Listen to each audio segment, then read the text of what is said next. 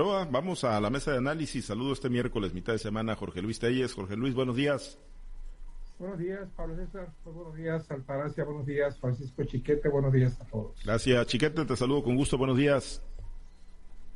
Buenos días, Pablo César. Buenos días, Altagracia, a Jorge Luis y a todos los que hacen el favor de escucharnos. Gracias, Chiquete. Altagracia, qué gusto saludarte. Buenos días.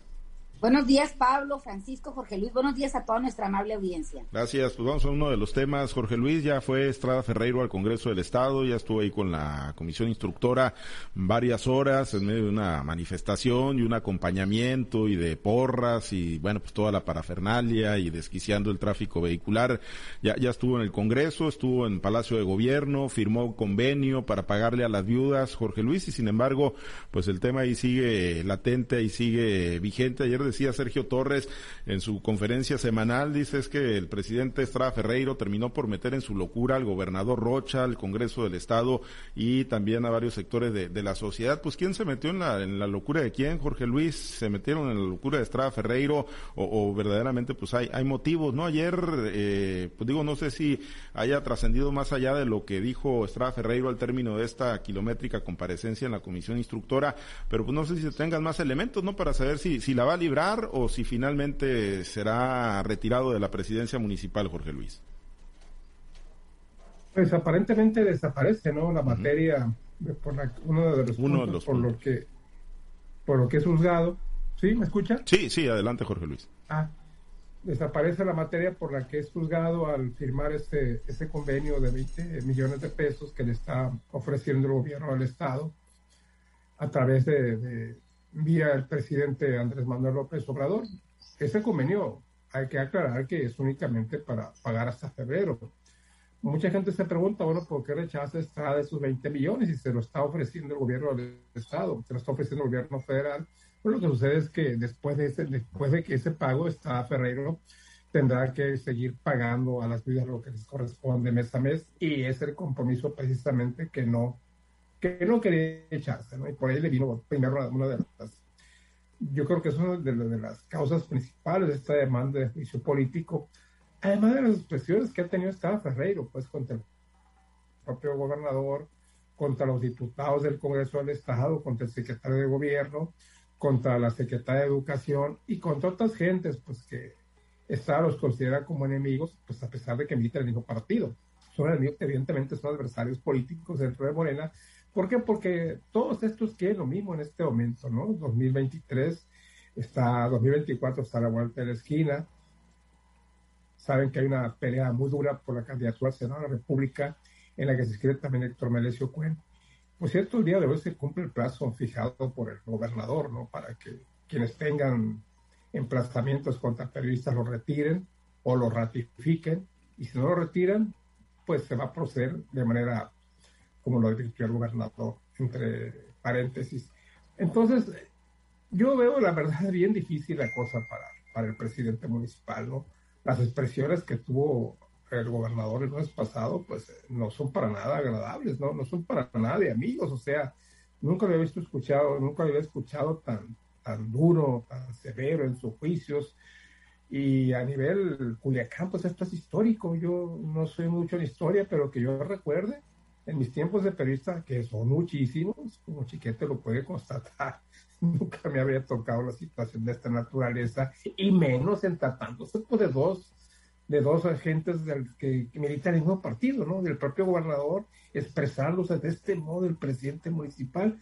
Hombre, pues ni siquiera lo vimos cuando, cuando el presidente municipal, cuando el gobernador era periodista y cuando el presidente municipal fue panista, lo que aquí pues solamente ha ocurrido en una, en una ocasión, eh, un presidente panista con un gobernador priista, bueno, pero ni en ese momento escuchamos a ver tal nivel de confrontación entre el gobernador y el presidente municipal.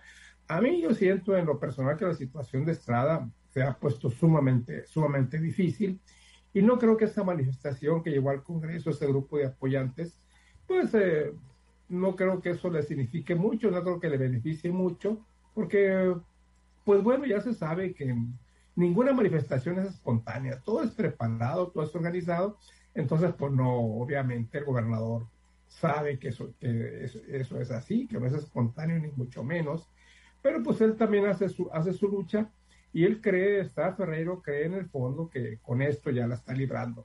Pero para mí, a mí me parece ahora sí ya muy difícil, muy difícil el tema. Si bien antes había, se había encontrado con, con indiferencia absoluta de la gente de Culiacán, ahora sí, ahora sí parece que el tema está, está este, causando el interés, el interés de la gente. Hay gente que va, pues más allá de que, esté Estrada o no esté Estrada, pues por la curiosidad, ¿no? No creo que si Estrada sale o no sale, no creo que se vaya a caer el mundo, ni Culiacán se vaya a desmoronar a pedazos. Las cosas van a seguir adelante, pongan al presidente municipal a quien pongan.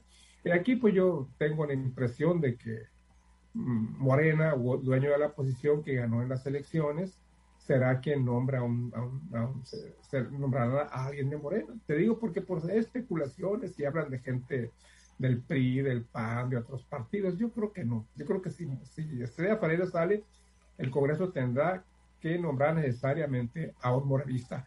Pero bueno, la situación pues no está definida todavía. Vamos a esperar algún tiempo, mm, no sé cuánto, quizás mm, algún mes más para que esto se defina.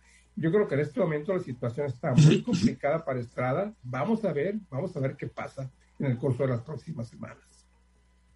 ¿No? Eh, pues yo creo no está definido, pero eh, más que un tema político, digo, yo coincido, la, la, posición tendrá que quedar para un morenista, ¿no? Además, bueno, pues tienen toda la condición para operarlo esto políticamente, con la mayoría en el Congreso y con el gobernador Rocha, no, no habría mayores problemas.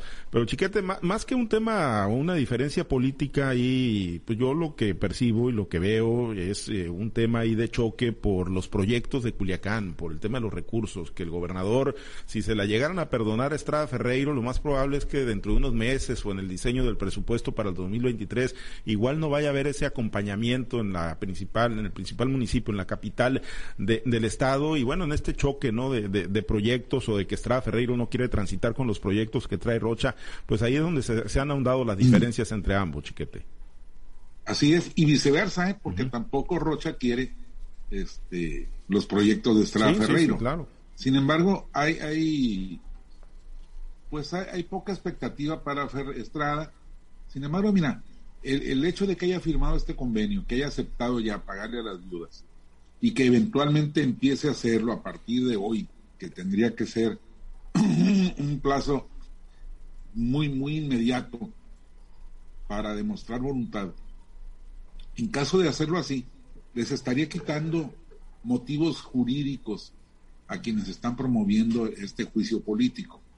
Sin embargo, todavía queda el asunto de las tarifas, pero sobre todo quedan los agravios muy graves, muy fuertes que se han vivido entre los actores políticos. Y por supuesto los proyectos políticos, ya no digamos de Estrada Ferreiro, sino de los demás.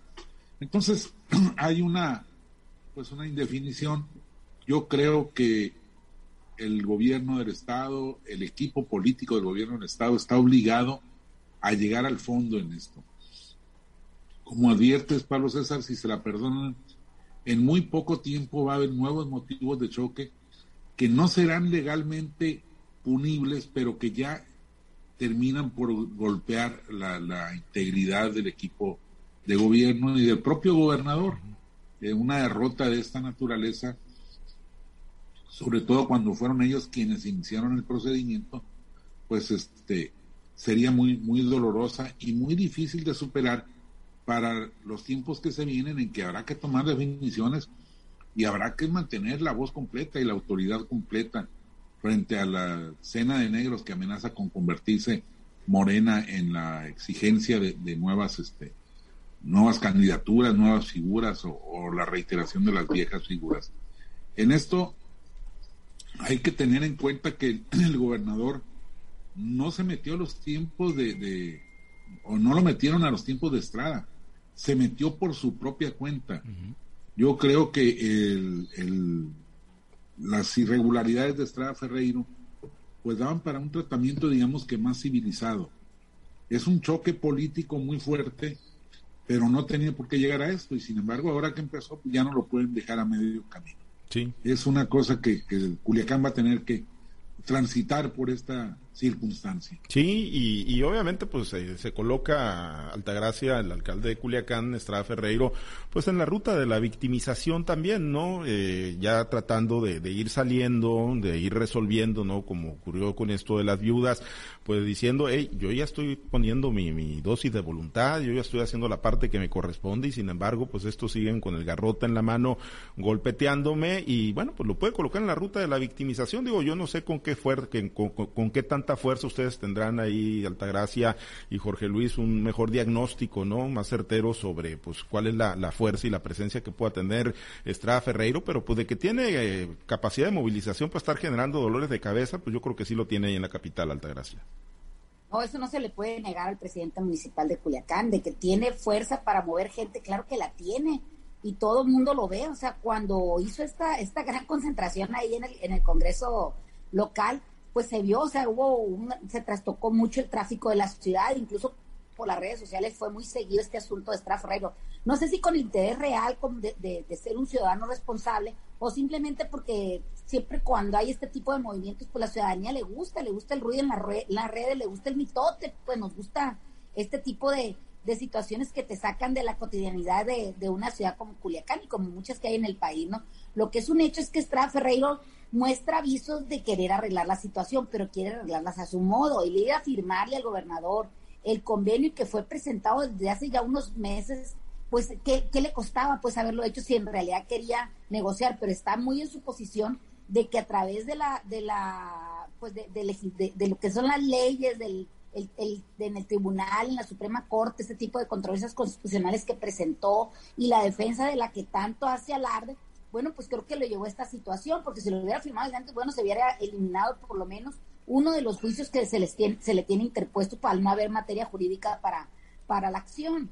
Pero como dice Francisco, todavía sigue el problema de las tarifas del agua potable. O sea, este, aquí está un claro desacato a la ley, independientemente que la ley hubiera sido este, anticonstitucional, él no tiene por qué tomarlo, hacer la justicia por su propia mano, hubiera tenido que esperar hasta que la Suprema Corte hubiera determinado que verdaderamente era anticonstitucional para suspenderla y entonces poderle hacer, eh, hubiera, hubiera trabajado bajo protesta o en reserva de, que se resolviera esta situación y aplicar lo que dice el Congreso, porque ahorita está en un claro desacato a la ley esa que tiene, que fue autorizada por el Congreso del Estado, en donde se le permitía el descuento en las tarifas de agua potable a, los pensionados y jubilados. Me parece que se fue por el camino más escabroso y sobre todo porque siempre ha sido berrinchudo, siempre ha sido de alguna manera intransigente el presidente municipal. Incluso ahorita anda convertido prácticamente en un artista o en un, en un este influencer o en un youtuber, así como lo andan muchos que, que en estas plataformas han hecho una forma de vida, así anda el presidente municipal. Un hombre que prácticamente no daba entrevistas o un, que era muy cerrado, que solamente tenían que ir a buscarlo a su oficina y, escasamente daba la noticia o lo tenías que agarrar en una entrevista de esas banqueteras para poder que diera alguna opinión sobre algún caso y casi siempre era desafortunada. Ahora lo vemos caminando, eso sí, como el rey, con un séquito donde va la tesorera o va el secretario o van algunos de los regidores, o sea, siempre se hace acompañar de ese grupo que lo cobija de alguna manera se siente fortalecido con esas personas, pero realmente creo que el presidente está dando las últimas patadas de ahogado. ¿Por qué? Porque sabe que el tiempo corre y corre en su contra.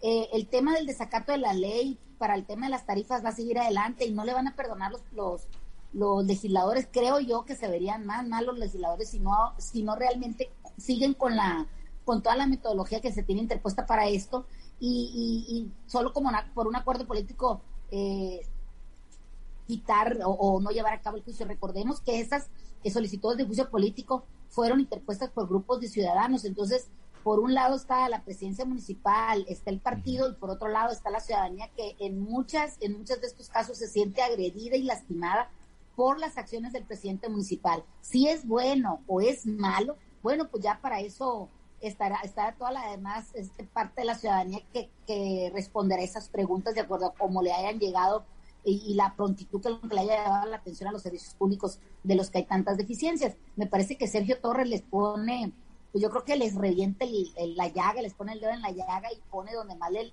lastima a estos actores políticos. Y sí me parece que el gobernador de alguna manera, este, en su afán de tratar de eliminar este tipo de, de problemas y de controversias, sí se ha metido al ring con Estrada Ferreiro, un, un, un peleador o un pugilista que lo mismo avienta golpes que patadas, no es boxeador, es como estas artes marciales combinadas, o sea, es como el niño berrinchudo, aunque le dé la paleta sigue llorando y sigue gritando porque pues no sabe ni por qué llora, pero pero pero llora. Bueno, pues ahí está el tema de, Estrada Ferreiro, pues ya veremos, todavía le queda buen camino por recorrer en el Congreso del Estado.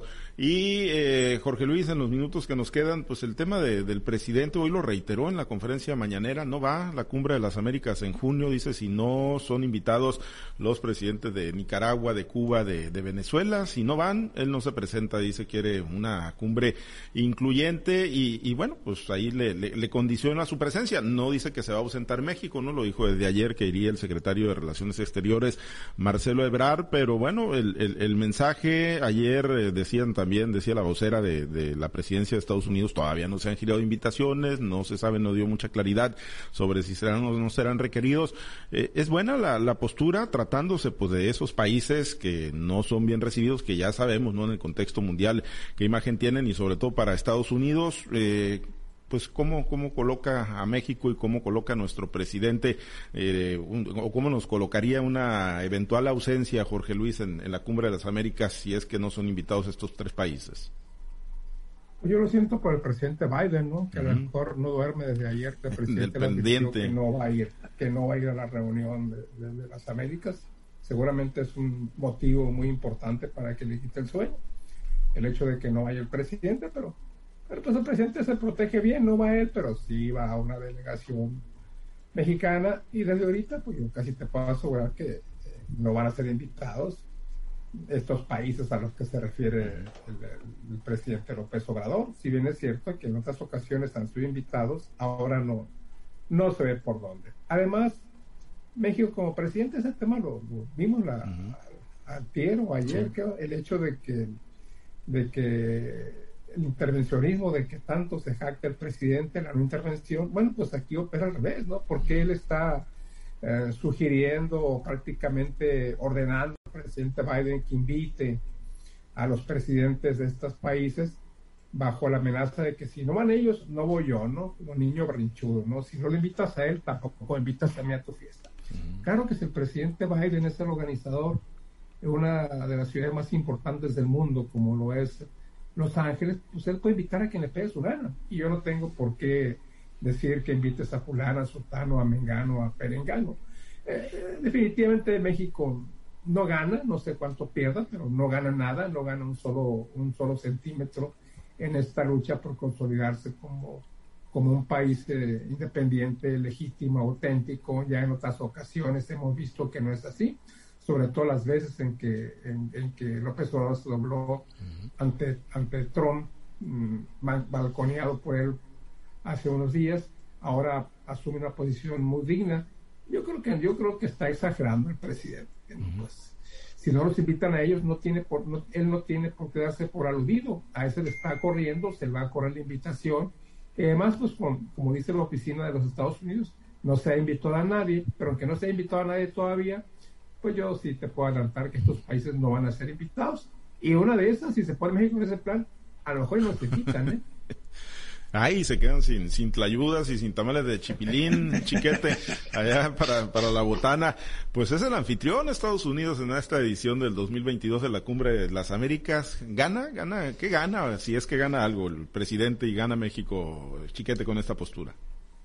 Mira, durante muchos años un sector de la población, sobre todo el sector ilustrado o el sector interesado en asuntos nacionales internacionales, el sector de la izquierda, había exigido una posición firme en este sentido, una actitud independiente de México para que pudiera pues eh, exponer los derechos de todas las, eh, sociedades latinoamericanas. Eh, sin embargo, ahora hay un problema. esta reunión cumbre es una reunión de voluntades no es un encuentro formal, no es algo organizado, digamos, por la Organización de las Naciones Unidas, la Organización de los Estados Americanos, que de alguna manera obligue tanto al, anfitrión como a los visitantes a seguir determinadas reglas. es un encuentro al que de modo propio está convocando Estados Unidos para analizar lo que concierne a, los intereses de cada quien, pero sobre todo, por supuesto, a los de Estados Unidos. Así que en ese sentido no hay nada que obligue al gobierno de Joe Biden a, a, invitar a, todos los que eh, forman parte del concierto continental.